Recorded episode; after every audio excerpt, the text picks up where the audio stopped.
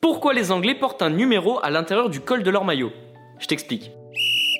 À l'occasion du millième match international de la sélection anglaise en 2019, la fédération a mis en place un système un peu particulier. Ça s'appelle le Legacy Numbers, désolé pour mon anglais, ça s'appelle le numéro hérité. En gros, chaque joueur se voit attribuer un numéro. C'est-à-dire que le premier joueur qui a porté le maillot anglais dans l'histoire, lui, il porte le 1. Ce principe de numérotation a d'abord commencé sur la poitrine des joueurs, puis s'est décalé dans le col des maillots. En quelque sorte, ça permet à chaque joueur de sentir le poids de la sélection, mais aussi de s'y sentir intégré. Sterling, lui, porte le 1190 et Phil Foden porte le 1247 par exemple. Voilà.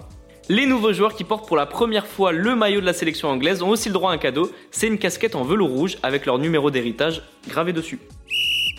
Les amis, rendez-vous demain, même heure, même endroit pour un nouvel épisode. Si ça t'a plu, n'hésite pas à t'abonner, activer la cloche, liker et surtout mettre 5 étoiles.